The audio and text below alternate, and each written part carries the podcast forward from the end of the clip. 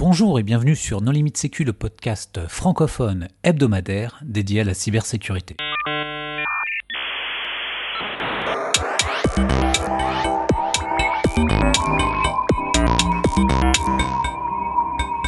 Alors aujourd'hui, nous allons réaliser un épisode sur le métier d'auditeur des référentiels de l'ANSI avec deux invités, Dimitri Druel.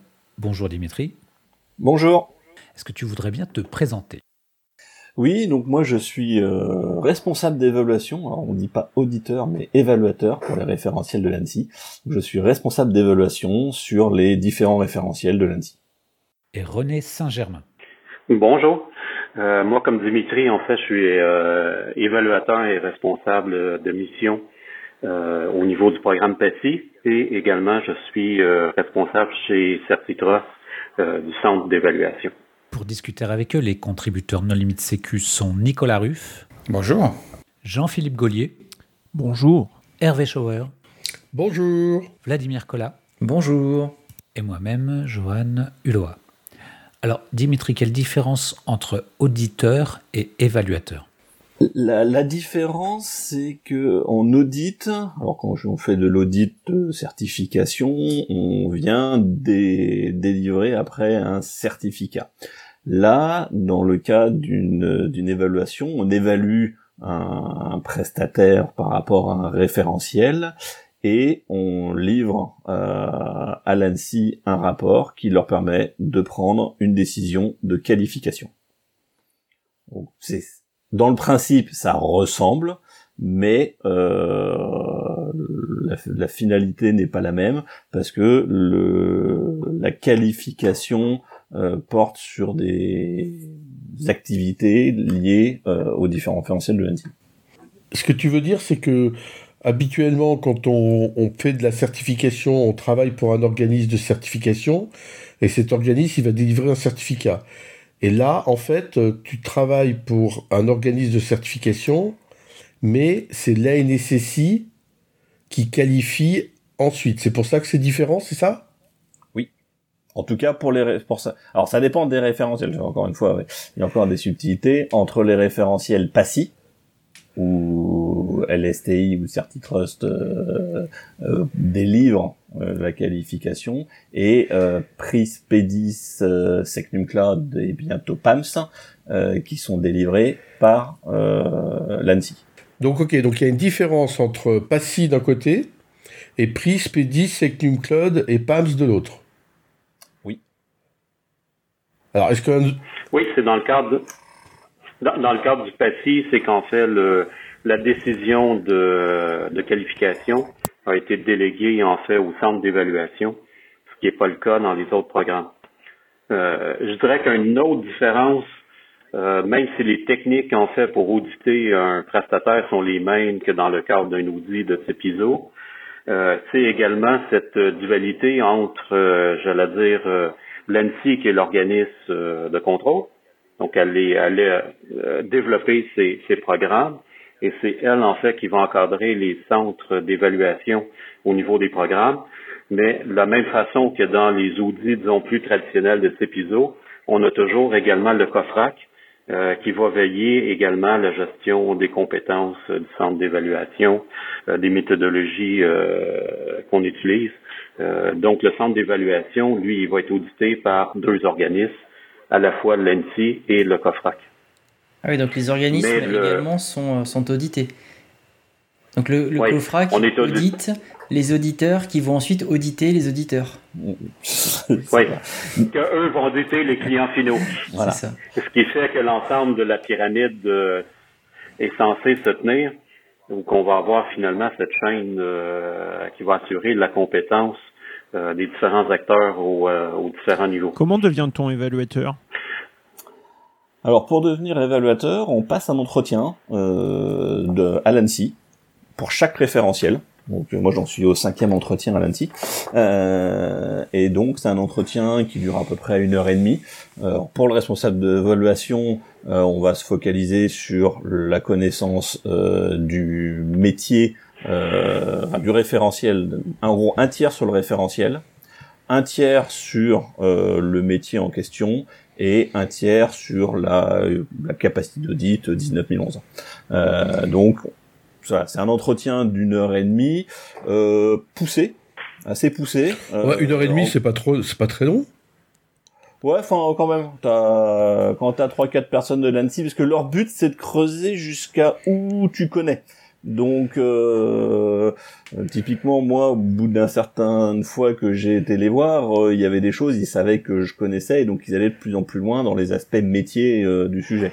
Et quand, par exemple, on commence à rentrer dans du PRIS, dans le, le, métier de la réponse à incident, quand je suis responsable d'évaluation, donc moi je suis plutôt dans, au niveau du système d'organisation, de la prestation, etc. Bon, ça, ça, tu sors avec c'est une heure et demie fatigante, mais au moins voilà, tu, sais que as un, que les évaluateurs sont tous validés euh, et euh, le, taux de succès n'est pas si élevé que ça. Euh, statistiquement, en fait, les, c'est, moins de la moitié des candidats qui sont présentés, qui sont validés par l'ENSI au niveau des centres. Euh, ce que l'ANSI considère, en fait, contrairement à des audits encore, si on fait la comparaison de type ISO, où qu'on demande que l'auditeur ait un minimum de compétences euh, d'encadrer, là ici on s'attend d'avoir un niveau d'expertise euh, très poussé, à la fois en audit et sur les connaissances des référentiels. Donc le, le niveau d'exigence est beaucoup plus élevé qu'est-ce qu'on va retrouver habituellement pour la sélection des auditeurs pour les programmes, j'allais dire, euh, réguliers euh, du monde ISO.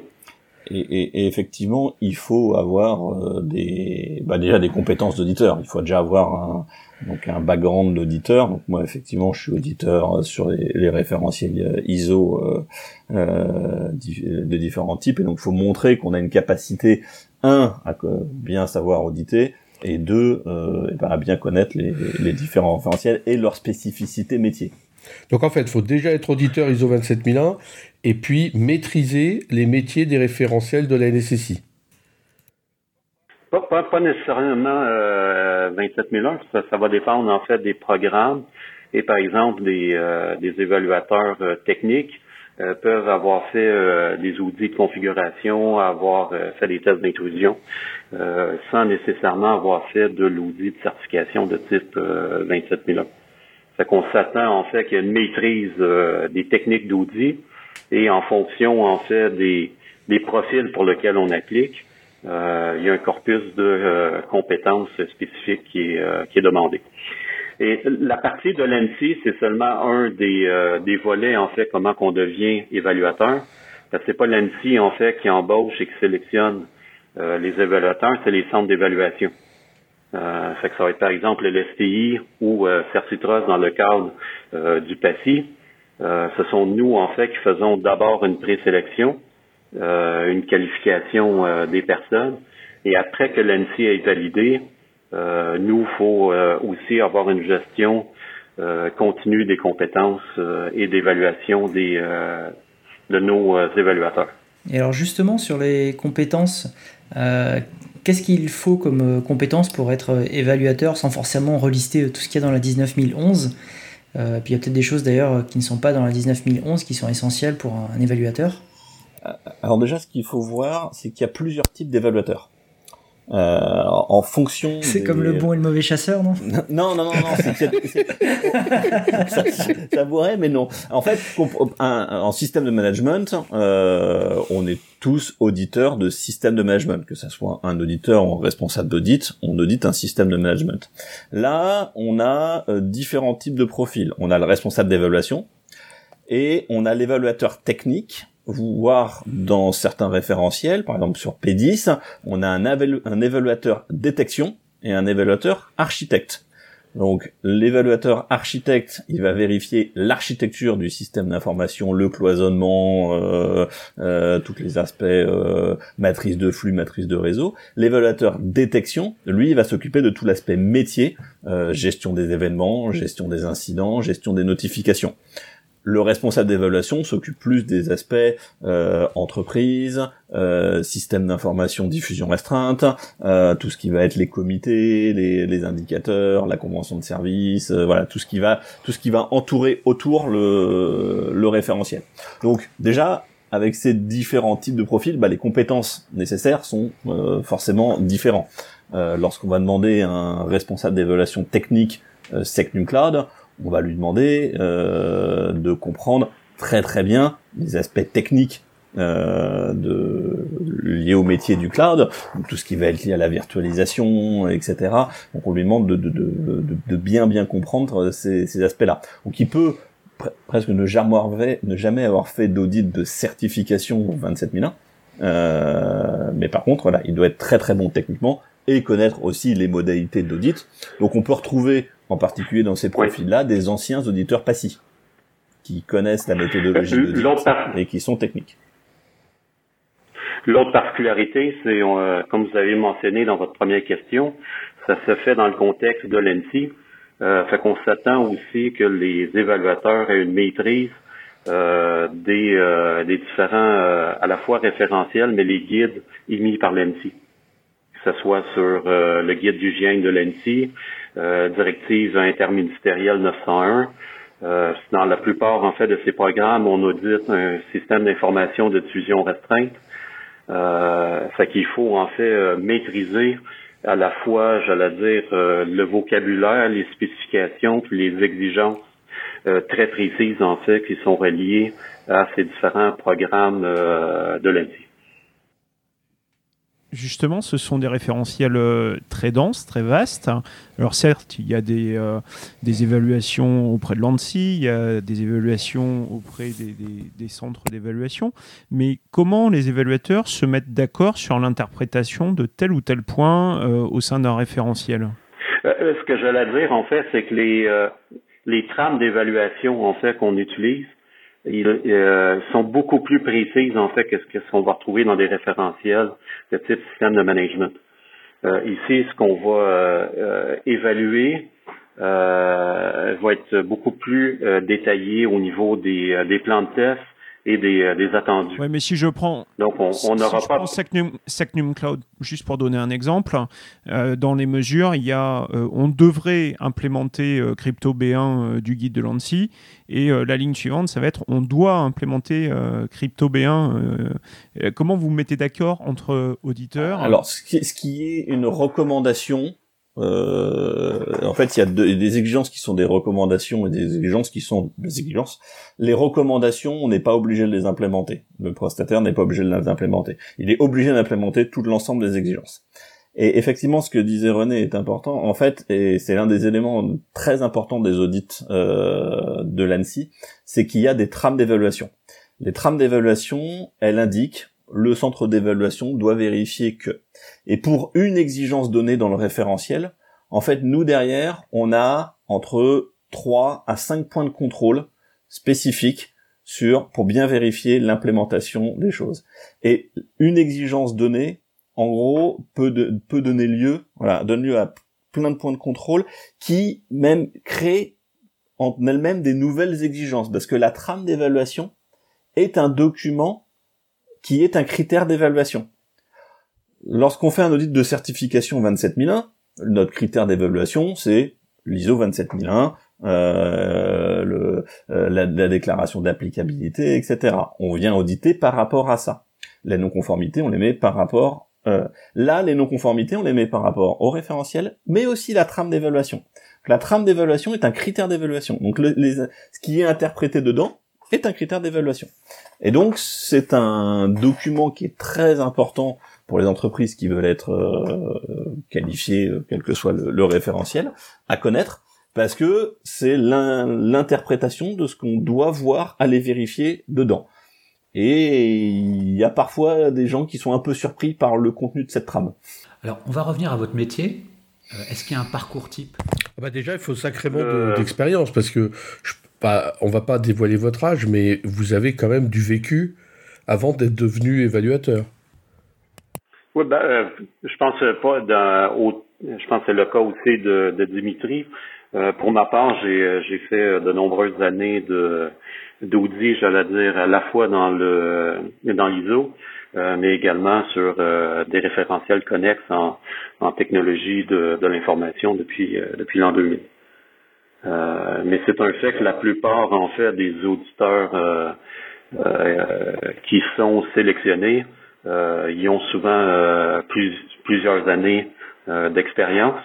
Une des particularités, moi je regarde à la fois dans notre centre et les centres concurrents, beaucoup également de personnes en fait qui proviennent de l'administration euh, qu'on embauche en fait en tant qu'évaluateur. Euh, parce qu'il y a un autre critère important qu'on n'a pas parlé, c'est l'impartialité. Tant qu'on évalue en fait, euh, par exemple, les PACI, on ne peut pas avoir un évaluateur qui est en contrat avec une firme de conseil en France qui pourrait être concurrent. Euh, fait que si vous éliminez en fait tous les gens en fait qui travaillent pour un euh, ou qui pourraient avoir un conflit d'intérêt euh, euh potentiel, euh, ça l'enlève beaucoup de candidats potentiels. Oui, c'est l'une des difficultés que le... les organismes de certification pour pour staffer certains certains postes, c'est de trouver des gens qui sont compétents dans ce métier-là, mais qui ne sont pas liés avec une, une société euh, qui propose ce type de service. Euh, c'est vraiment la, c'était une des difficultés pour trouver certains évaluateurs techniques en particulier. Ouais. Et approximativement en France, il y a combien de personnes qui exercent ce métier? Euh, toi, René, tu travailles uniquement pour euh, Certitrust ou tu travailles aussi pour d'autres euh, centres d'évaluation? Moi, je travaille que pour Certitrust, étant donné que je suis à la fois le, gérant, actionnaire et le responsable du programme. Euh, je pense pas que des centres concurrents euh, m'embaucheraient. un petit profil d'intérêt là. Et, toi, Dimitri, euh, toi, Dimitri, tu travailles pour euh, avec plusieurs centres de certification. Ah d'accord. Certitrust et le laboratoire national de métrologie et d'essai, le LNE. Et tu, tu as beaucoup de, tu as beaucoup de collègues, Dimitri du coup? Et puis après, René va pouvoir nous dire euh, sur Certitrust combien d'évaluateurs il embauche. Non, non, on se compte sur les doigts de, sur les doigts de la main. Oui, nous, on a, j'ai deux salariés plus moi, en fait, qui, qui font de l'évaluation. Euh, puis après, on compte sur à peu près euh, 10 évaluateurs, en, euh, comme Dimitri, en fait, qui sont des indépendants. Donc si on dit qu'il y a une trentaine d'évaluateurs en France, on se mouille pas trop. Ouais, je pense qu'il y en a moins. Euh, il y en a, c'est en dessous de 20. Oh, oui, je pense. Enfin, c'est moi qui. Ça, c'est le langage que moi. Il y a, hein. d'autres organismes de certification. En organisme de qualification, il y a donc euh, Amosis, Opida, LNE, LSTI, euh, Certitrust. Euh, donc globalement, voilà, effectivement, si on en, a, on en prend 5, chacun a, euh, entre 5, 6, euh, voilà, on arrive à peu près, je pense, en tout à la trentaine, mais pas plus. Et qu'est-ce qui vous Qu'est-ce qui vous plaît dans ce métier Ce qui est intéressant, euh, c'est. Ils veulent pas répondre l'argent, tu vois. non, on découvre des. Alors, comme dans des. Enfin, c'est un peu comme les audits de système de management. Ceci dit, moi, j'ai, ce que je fais dans l'un et dans l'autre euh, euh, m'intéresse sur ces sujets-là parce que tu découvres des entreprises complètement différentes, des pratiques différentes, etc.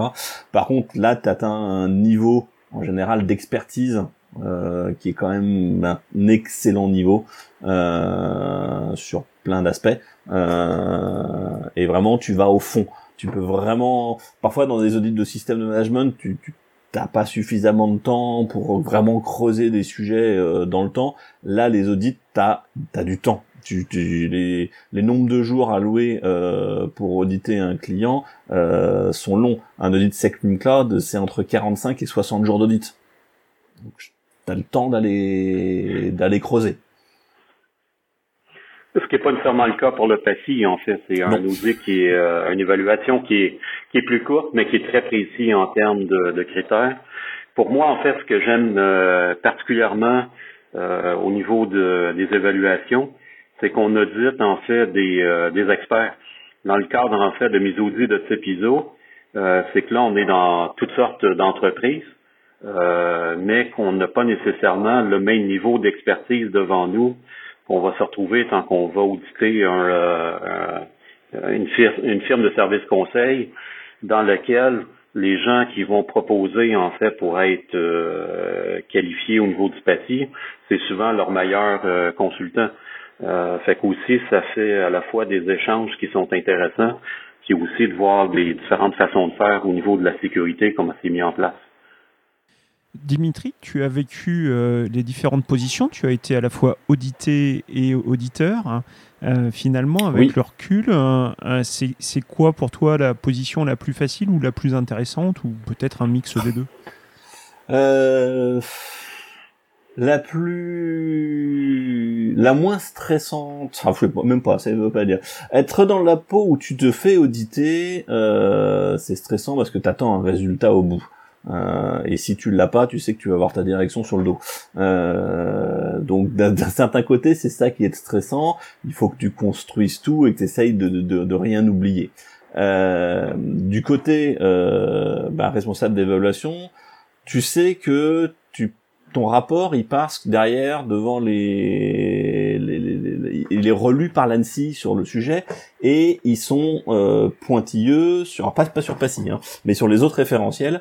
Euh, le rapport est relu par l'ANSI euh, et voilà tu, tu un peu tu, tu, te mets de la pression en disant faut pas que j'oublie des trucs faut pas que je loupe donc c'est pour ça que tu tu prends du temps pour être bien précis pour être sûr d'avoir bien vérifié bien compris le système. Donc l'un dans l'autre, euh, chacun a ses, ses choses. Après, t'as moins la, t'as moins le sujet de stress. Je suis pas stressé quand je fais mes audits euh, Sectum Cloud ou P10. Euh, je suis content de faire ce que je fais et, et, en général, ça se passe d'ailleurs même très bien avec les, les entreprises qu'on va auditer. Euh, ben, justement pour ça, on est là aussi pour leur montrer, pour trouver ce qui va pas et pour les faire progresser. Ça, c'est aussi un des points. René, peut-être tu veux partager ton expérience là-dessus? Euh, moi, j'ai toujours été, euh, à quelques exceptions près dans ma carrière, j'ai toujours été du côté des, euh, des auditeurs. J'ai, été diplômé en commerce électronique en l'an 2000 avec la chute des dot-com. Je me suis recyclé dans l'audit dès l'an 2000 avec Sarbanes et Oxley. ce que je pourrais dire, en fait, les, les grandes distinctions, c'est que dans des audits de type Sarbanes Oxley ou 27001 où les critères sont en fonction d'un contexte particulier d'un client, c'est qu'on va poser des questions pour que le client puisse justifier ses mesures en fonction euh, des risques, de la situation, et on finit par arriver à, euh, à déterminer en fait si euh, sa situation elle peut être conforme par rapport aux critères minimaux. Dans le cadre de l'ANSI, comme Dimitri avait mentionné, euh, ils sont assez stricts en fait sur les critères. Les non-conformités viennent très rapidement. Euh, un critère est conforme ou non conforme euh, très rapidement dans ce type de référentiel. puis les points au niveau de la trame sont très précis, c'est présent ou ça ne l'est pas. par exemple, on va jusqu'à dire, par exemple, il faut avoir un câble de sécurité sur le laptop. Ben, il n'y a rien à discuter. En fait, il est présent ou il ne l'est pas. ça prend un chiffrement qui est qualifié sur les postes de travail. si c'est pas présent, euh, ils peuvent dire que BitLocker, ça peut euh, faire la job, mais euh, ça ne satisfait pas aux critères. Point final, c'est non-conformité majeure. Fait qu'en fait, on est beaucoup plus, j'allais dire pas catégorique, mais la marge d'interprétation des critères, elle est beaucoup plus faible. dans ce type d'audit pour l'ENSI qu'on va retrouver dans le cadre des systèmes de management. Finalement, ça c'est un confort pour euh, l'auditeur. Euh, à, la fois c'est un confort, à la fois c'est compliqué. Enfin, t'as du coup le, le référentiel P10, c'est quelque chose comme 1300 points de contrôle. Euh, faut, oui, mais faut pas en oublier, il faut pas, mais ça, ça aide, ouais, si, ça structure. Si tu as, si tu as le temps, si justement tu as le temps, temps... je suis d'accord, ça structure, ça structure bien le, ça structure bien le, l'audit. Et est-ce que le métier d'auditeur pour les référentiels de Nancy, c'est pas quand même le risque euh, d'être un peu, d'avoir, d'être en désamour de la profession, de pouvoir se mettre à dos ceux qui n'auraient pas réussi leur, euh, leur qualification? Hmm, Je pense pas, parce que je pense qu'on les fait progresser. Euh, enfin, on est sur du factuel en général. Justement, comme c'est très précis, on est sur du factuel. Après, ils peuvent être d'accord ou pas d'accord avec euh, le, le, référentiel ou la trame, mais euh, en soi, hum, et puis d'expérience, on a eu, des, qualifications. Il y en a qui n'ont pas été qualifiés au début, euh, et on est revenu plus tard, ils étaient qualifiés. Et euh, moi, je nuancerais quand même dans le cadre notamment du PASI. Euh, il y a des prestataires finalement qui attendent après ça pour des contrats, qui disent j'ai signé quelque chose, il faut que je sois PASI à telle date. Euh, fait que oui, en fait, il y a, il y a de la pression. Euh, puis surtout, en fait, euh, de mon côté, comme je gère la partie euh, centre d'évaluation, il y a cette pression. la façon finalement d'être en mesure de la gérer, c'est justement que les critères de l'ENSI sont précis. En disant que on n'a pas le choix, il y, a, il y, a, des délais, il y a des étapes à suivre. Parce que l'autre aspect qu'on n'a pas parlé, c'est tous ces outils euh, s'effectue en fait sur des, euh, des temps relativement longs. Euh, sur le, par exemple les, les outils que, que Dimitri faisait référence qui sont 50 jours, mais ça se déroule sur genre 6 mois. Dans le PASI, on parle de 10 jours mais qui va se dérouler sur 3 mois. Mais il y a des clients qui nous appellent en disant j'ai besoin d'être PASI pour la semaine prochaine. Euh, est-ce que je peux avoir euh, l'audit cette semaine? non, ça, marche pas. C'était justement ma question. Est-ce que c'est un métier qui connaît la crise ou alors est-ce qu'il faut vous réserver six mois à l'avance comme dans tout bon resto? Il faut nous réserver six mois à l'avance comme tout bon resto. alors les, les, audits effectivement sont longs. Euh, moi, j'ai fait des audits cette année euh, au mois de, de, mars et on va avoir les résultats euh, là au mois de, de décembre. Euh, donc, c'est des audits qui sont effectivement longs euh, en plusieurs phases. Il y, a, il, y a, il y a, plusieurs, il y a plusieurs étapes bien clairement découpées euh, et, et, donc ça, tout ça prend du temps ceux de en plus qu'il faut savoir bah, pour l'instant sur les audits alors pas pas Passy parce que Passy c'est un référentiel qui est rodé mais il y a des référentiels qui sont toujours en, en cours de rodage. Enfin, Second Cloud, il y, a, y, a, y, a, y, a, deux qualifiés, euh, P10 on en a 5, euh, euh, donc on n'est pas on n'est pas encore des sur des nombres très élevés comme les 42 euh, ou je sais plus 45 euh, PASI. et donc on a souvent l'ANSI avec nous pour les en supervision qui viennent observer avec nous les, les, les prestations. on a des gens bah, souvent ceux qui euh, pilotent les, les, programmes du côté ANSI, et on a aussi des gens de d'architecture DAT euh, qui viennent donc du plutôt sur les aspects euh, évaluateurs techniques et il y a aussi des, des, des sujets où bah euh, on discute avec l'ANSI parce qu'il y a des sujets où même le référentiel, bah, quand le, le heurte à la réalité, il y a quand même des sujets sur lesquels euh, ça revient du côté euh, de l'ANSI pour pour arbitrage, même par avec la trame, etc. Il y a des sujets où nous on a notre avis, le client a son avis parce que parce que c'est la vie industrielle et que bah, à un moment donné, bah, c'est l'ANSI qui tranche. Et, d'ailleurs, C'est exactement la question que j'allais poser. Comment vous faites pour gérer les, dissensions Par exemple, tu as parlé du câble anti-vol. Euh, clairement, c'est une mesure de sécurité inefficace puisque ça s'ouvre avec un stylo bille, donc tu peux pas considérer que c'est une mesure de sécurité.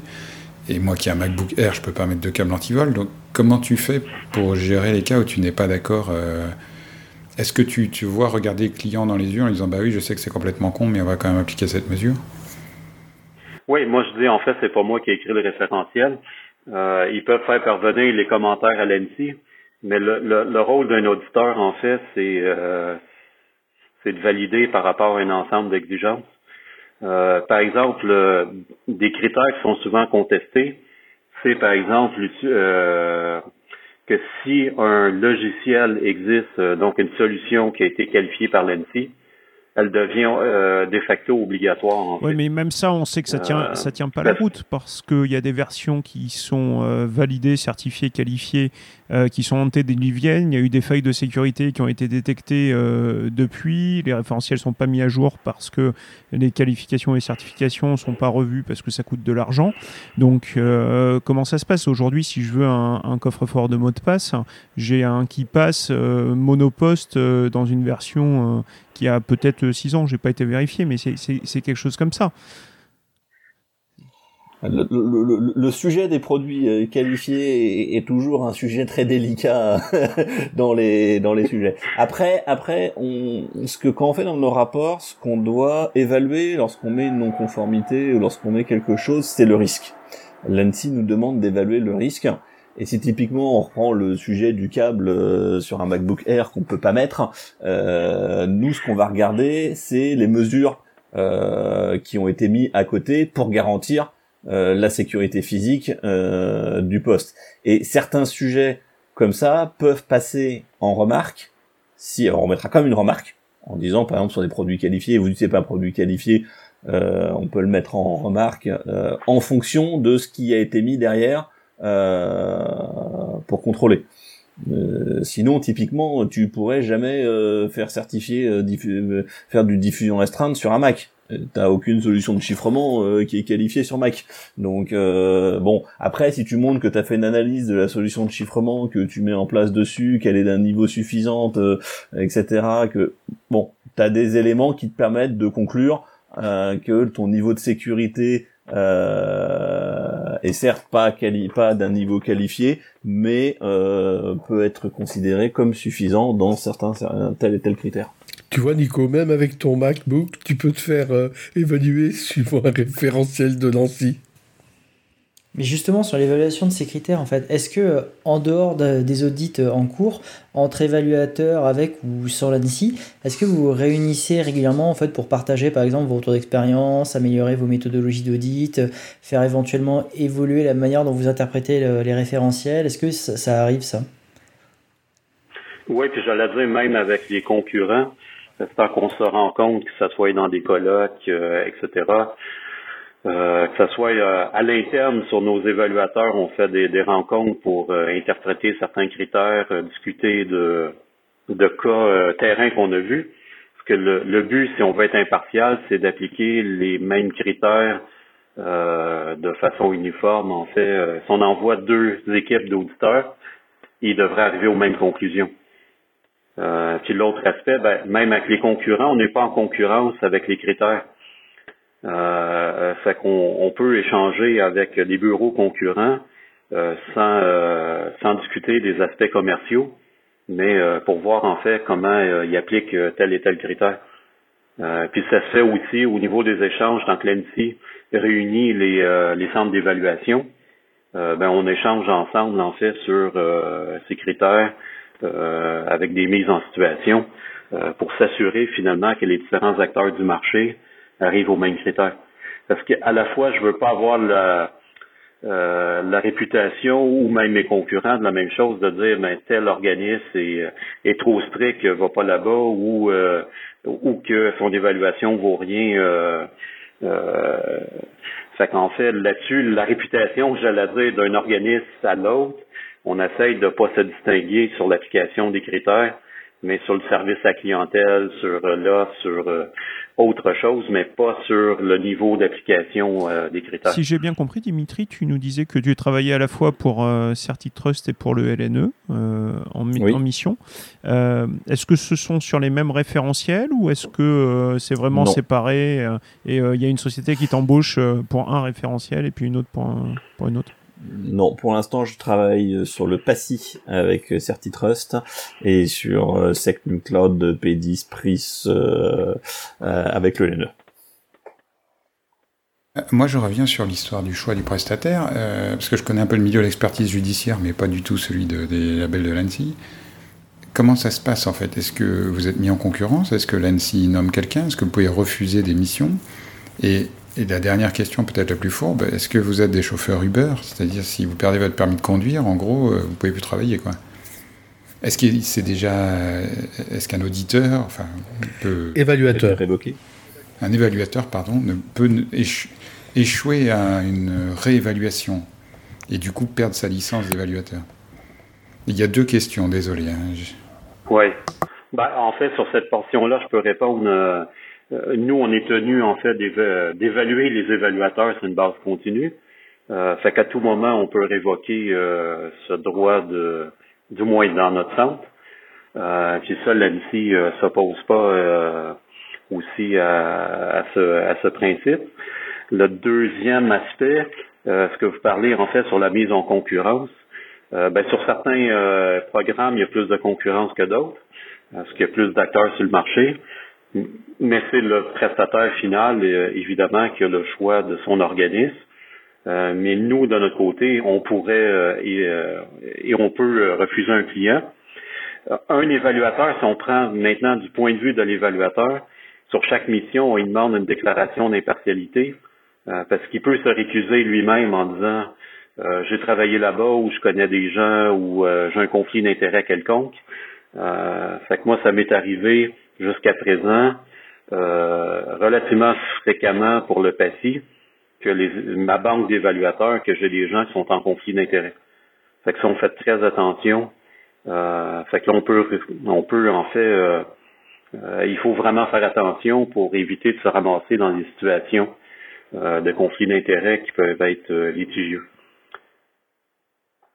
Un autre aspect, c'est qu'une un évaluateur, euh, comme Dimitri mentionnait, ils ont des expertises euh, plus spécifiques. Fait qu'en fonction des prestataires à évaluer, ben, on va euh, prendre tel et tel évaluateur ou des évaluateurs qui sont qui connaissent moins tel type de technologie ben, ils vont décider qu'eux autres mêmes, en fait, ils ne prendront pas ce type de mission. Je, reviens un peu sur, euh, euh, sur Passy, euh, parce que tu disais à l'instant, les gens déclarent les conflits d'intérêts, mais enfin, le monde de la sécurité étant tellement petit, tout le monde a, tous les évaluateurs ont forcément bu une bière avec tous les gens qui vont auditer. comment on fait pour gérer ce genre de cas? Ah ben, On prend des évaluateurs qui ne boivent pas de bière. J'ai dit, dit boire une bière ou j'ai dit boire tout court?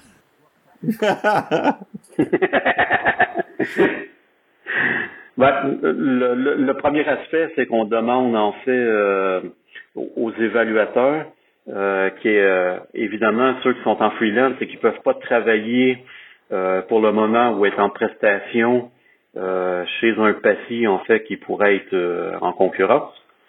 Euh, ils peuvent pas euh, aller évaluer dans un euh, chez un prestataire dans lequel il y aurait euh, eu une prestation qui aurait été effectuée dans les deux dernières années. puis après, il y a les conflits d'intérêts, soit qui peuvent être liés sur de l'actionnariat, des connaissances intimes, comme un que des évaluateurs ont le ben, il y a quelqu'un en fait qui aurait eu à évaluer, qui a été son témoin à son mariage, euh, fait qu'il se sentait pas très à l'aise euh, d'aller euh, l'évaluer. Et autrement aussi, si jamais il voulait éviter finalement aussi qu'il y ait une forme de de bienveillance qui aurait été fait. Mais donc boire une bière, boire une bière au FIC ne, ne, ne, fait pas un conflit d'intérêt, Jean. Oui. Non. Du coup, est-ce qu'il y a... quelqu'un qui a fait un mandat, oui.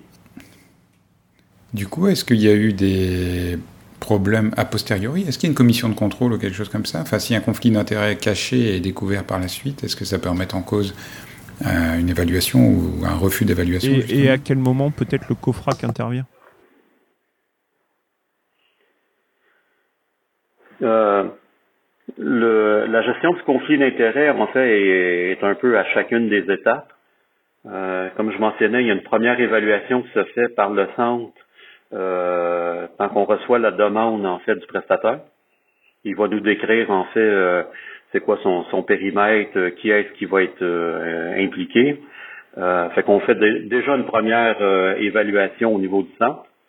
Après, sur les évaluateurs qu'on va envoyer, on leur demande voici, on a la firme ABC Sécurité, est-ce que euh, vous avez des conflits d'intérêts potentiels avec cette firme. Fait que là, c'est une autodéclaration. On fait pas une enquête euh, policière pour voir euh, si s'il y aurait quelque chose de caché.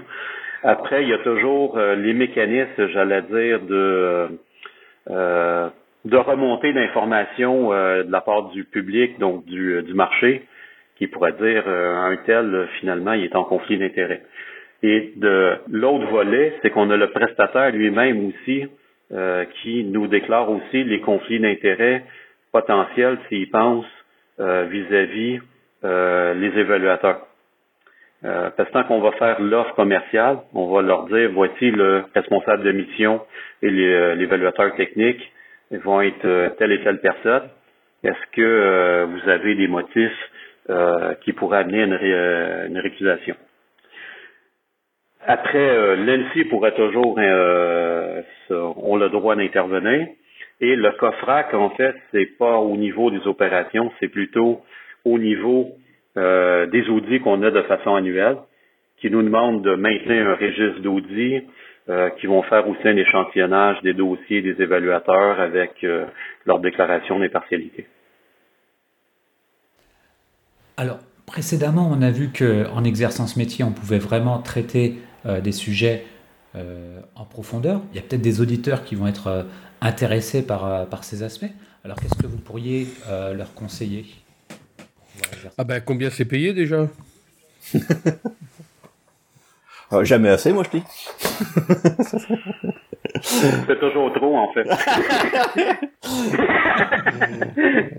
non, qu'est-ce que je pourrais leur conseiller? Euh, Bah effectivement sur les différents métiers, euh, bah, c'est de bien bien connaître les, différents euh, référentiels, les différents fonctionnements, les différents outils euh, qui peut qui a dans le métier. C'est-à-dire même moi en tant que responsable d'évaluation, je rentre pas dans la technique euh, pure, euh, mais quand on audite un gros opérateur cloud, euh, c'est vaut mieux connaître un petit peu les technologies VMware, les technologies de euh, de backup, de snapshot, de tout ça, euh, parce que parce que sinon, même sur des sujets qu'on commence à avoir une analyse de risque, etc. Euh, voilà, tu, donc il faut avoir une bonne connaissance des aspects bah, des, des métiers en question. Quand on prend un SOC, savoir quels sont les outils qui sont utilisés, comment ça se passe, le fonctionnement d'un SOC euh, dans, dans, dans, dans, la vraie vie, euh, etc. Euh, pareil pour la réponse incident. Euh, voilà. Euh, donc il faut il faut quand même avoir une compétence du métier. Même pour certains référentiels, l'évaluateur technique va évaluer les compétences des évaluateurs. On l'a sur le PASSI avec les euros des PASSI, mais PRIS aussi un, un, des, des euros euh, sur le sujet et donc euh, tu tu dois euh, tu dois pouvoir être en capacité d'évaluer les compétences de la personne donc vaut mieux voilà si, si, si tu veux être évaluateur prise euh, il faut avoir fait de la réponse à incident si t'as jamais fait en tant qu'évaluateur technique si t'as jamais fait de réponse à incident euh, dans ça va être compliqué d'être un évaluateur euh, technique sur ce métier là si t'as jamais fait d'audit de configuration euh, ou d'audit réseau euh, qu'il faut que tu fasses un audit Second Cloud sur lequel tu vas avoir une matrice de flux de malade, euh, t'as intérêt à être bon sur le sujet, quoi. Donc euh, voilà, c'est il faut vraiment creuser les sujets euh, techniques euh, liés aux différents référentiels. Moi, sans répondre en fait en donnant notre grille, la, la, grille de tarifs exacte, je dirais qu'en moyenne, on paye au moins 35% de plus les évaluateurs dans ces programmes que des audits de type ISO et c'est les, euh, les audits euh, dans lesquels on paye le mieux les, euh, les candidats. Pour plusieurs raisons. Un, le niveau d'expertise demandé est beaucoup plus élevé. le deuxième, c'est que ça demande aussi une mise à niveau constante de la part des évaluateurs, ce qui fait qu'ils ont quand même un, certain travail. Et je dirais qu'un autre aspect, au-delà de l'aspect financier, il y a beaucoup d'évaluateurs qui le font euh, plutôt comme un complément de revenus, comme je disais, j'ai beaucoup d'évaluateurs qui sont dans l'administration. Ils le font également pour euh, euh, à la fois pour le, CV, la carrière et également pour avoir une forme de veille aussi en dehors de, l'activité qu'ils font au sein de leur ministère ou de de, de, leur première occupation. Alors c'est l'ordre de grandeur, c'est plutôt 1005, 2000 plus à la journée? Ah, si c'était si, si c'était ça, je serais content. Ouais. ah bah alors je peux vous dire c'est pas bien. Une compétition, il y a quand même une compétition assez forte entre les, les différents arènes de certification, euh, surtout quand dans des dans des référentiels sur lesquels t'as pas beaucoup de clients. Euh, et que tu as plusieurs organismes de certification sur le sujet, euh, tu peux avoir tendance à faire euh, chuter les prix. Ah bah oui, mais ça, l'ANSI déjà a limité. Ça, ça doit pas se répercuter sur euh, le prix payé aux évaluateurs. C'est un investissement euh, euh, du centre d'évaluation. Parce que je peux te dire que dans la migration cloud, euh, enfin j'en connais, euh, c'est 2000 euros la journée, les doigts dans le nez, et sur des missions qui font vraiment beaucoup de jours. Donc euh, si finalement le, plus haut niveau d'audit en cybersécurité est plus mal payé que la migration cloud, bah, la cybersécurité elle est mal partie. Hein. Bon, René, il faut qu'on discute. non, mais c'est pas mal payé. mais c'est des TJ de, sur les TJ d'auditeurs euh, qui peuvent paraître élevés, mais par rapport à des, des TJ de grands cabinets de conseil ou de CAC, etc., c'est pas grand-chose. Donc euh, pour aider Hervé, c'est entre 1000 et 1005. C'est quoi le futur d'un évaluateur Est-ce que c'est euh, d'aller travailler à l'ANSI, de rejoindre un ministère, ou alors d'élever des, des, chèvres dans le Larzac? C'est plutôt l'inverse, en fait. C'est plutôt une porte de sortie pour les anciens de l'ANSI. Moi, si je regarde dans mon équipe, euh, j'ai au moins 50% en fait qui ont eu un passage à l'ANSI. Euh... Et là, c'est trop tôt pour savoir ce qu'ils deviennent après, quand ils en ont marre d'être évaluateurs. Bon, on fait autre chose. Après, euh, si, si, si, dans, si dans 10 ans d'évaluation, d'évaluation, euh, je, voilà, du coup, euh, je, je, je, je, ferai d'autres choses, je ferai du conseil. Après, je sais que je commence aussi à faire sur quelques sociétés que je ne pourrais pas auditer, mais du conseil sur ces, sur ces référentiels-là, pour accompagner des, des, des, OIV dans la mise en œuvre de, de, de ces référentiels-là. Donc c'est aussi un métier différent, le métier de conseil et d'accompagner les entreprises. Donc c'est aussi un, une façon d'utiliser les compétences, euh, les connaissances qu'on a appris des, des, des, principes de certification pour accompagner des, des, clients. Donc ça peut être des choses après que tu peux même faire en parallèle, euh, en parallèle euh, des sujets. Il y a tellement de, de, il y a des sujets sur lesquels il y a, il y a des demandes, il y a différents organismes de certification et tu arrives à ne pas être en conflit d'intérêts et pouvoir faire différentes choses. Ouais, je pense en fait, c'est comme Dimitri a mentionné, c'est le passage soit des gens qui, euh, qui finissent par passer d'évaluateurs, qui rejoignent euh, par exemple un PSI, qui deviennent plutôt chez le prestataire, ou qui passent euh, avec un mix en fait de service conseil. Et le, le fait, comme je disais, qu'il y a beaucoup de gens qui veulent faire de l'évaluation sur un revenu complémentaire, c'est aussi un moyen de mettre en valeur en fait l'aspect de service conseil c'est facile à justifier un client.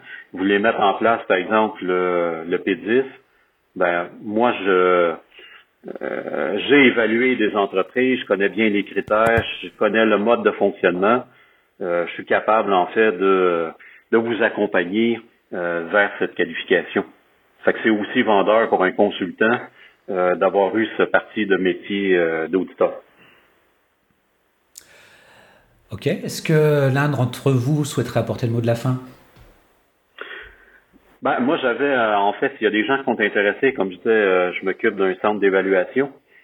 Euh, fait que vous avez parlé, entre autres, Hervé a mentionné, en fait, sur le cloud. je cherche désespérément des évaluateurs techniques. ah ben ça, ça, me fait penser à l'ancien. Ça 2000 euros la journée, essayez 2500. Je recrute, je recrute. je recrute. Non, moi, le, le, dernier mot que j'aurais, c'est euh, pour les, les, les, les, entreprises qui, qui veulent aller euh, sur ces différentes qualifications, c'est dès que vous pouvez essayer d'avoir la trame par rapport à vos centres d'évaluation, ça vous ça leur ça les aidera beaucoup beaucoup à, à avancer euh, et à se mettre en conformité avec ces référentiels.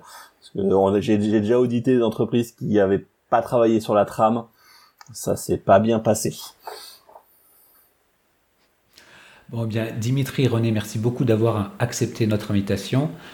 Chers auditeurs, nous espérons que cet épisode vous aura intéressé et nous vous donnons rendez-vous la semaine prochaine pour un nouveau podcast. Au revoir.